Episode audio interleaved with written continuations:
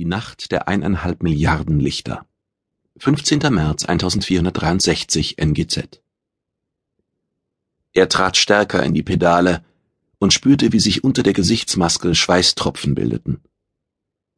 Unwillkürlich verkrampften sich Sedalers Hände um den Lenker seines Niedrig-G-Flugrades.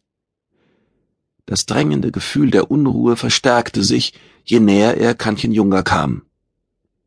Alaska sog die kühle Frühlingsluft ein und blickte auf.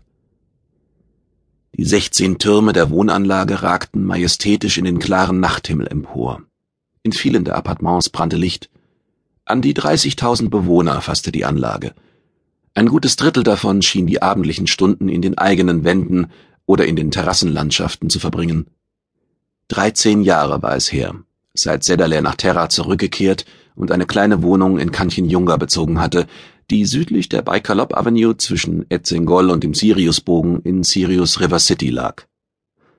Die Jahre hatten allerdings nicht gereicht, um ihm ein einigermaßen anheimelndes Gefühl zu wecken. Die Wohnanlage blieb ihm fremd, wie auch er für die anderen Bewohner von Kanchenjunga ein Fremder blieb.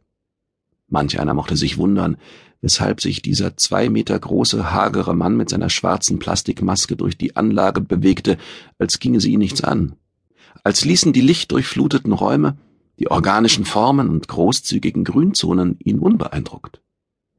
Kanchenjunga war im Jahr 1283 NGZ erbaut und nur wenige Jahre später durch die Cerro großflächig zerstört worden. In einer gemeinsamen Anstrengung hatten die Bauherren, die sich selbst Architektengruppe 2412 nannten, und die Bewohner die Anlage repariert und neu aufgebaut, so dass sie bereits im Herbst 1289 wieder im alten Glanz erstrahlte. Das Herzstück Kanchenjungas bestand aus einem drei Kilometer durchmessenden und 400 Meter hohen Hauptgebäude von achteckigem Grundriss. Darin war ein zehnstöckiges Einkaufs- und Vergnügungszentrum untergebracht. Ausgedehnte Freizeitanlagen luden zum Verweilen und zur körperlichen Ertüchtigung ein. Das Dach war als vielseitige Parkanlage konstruiert worden. Aus ihr erhoben sich kreisförmig die 600 Meter hohen Wohntürme in den Himmel Terranias. Ihre schlanke Form erinnerte in besonderer Weise an den frühen terranisch-imperialen Stil, den die 2412 in dieser Anlage aufleben ließ. Obwohl Sedaler gute tausend Jahre später geboren war, mochte ihn dies in seiner Wahl damals beeinflusst haben. Kanchenjunga bot dem Maskenträger eine Welt für sich, die er nur in Ausnahmefällen verließ. Oder, wie an diesem 15. März, wenn er seinen Status als LFT-Sonderbotschafter ausnutzte, um an der Warringer Akademie Nachforschungen anzustellen. Was er als Zeitvertreib begonnen hatte, wurde über die Jahre zu einem Ritual, dem er zuletzt fast täglich nachkam. Sedalair sprach mit niemandem über seine Motive. Wenn er ehrlich war, wusste er selbst nicht so genau, wonach er suchte. Er wusste aber, dass etwas darauf wartete, von ihm erkannt und in den richtigen Zusammenhang gestellt zu werden.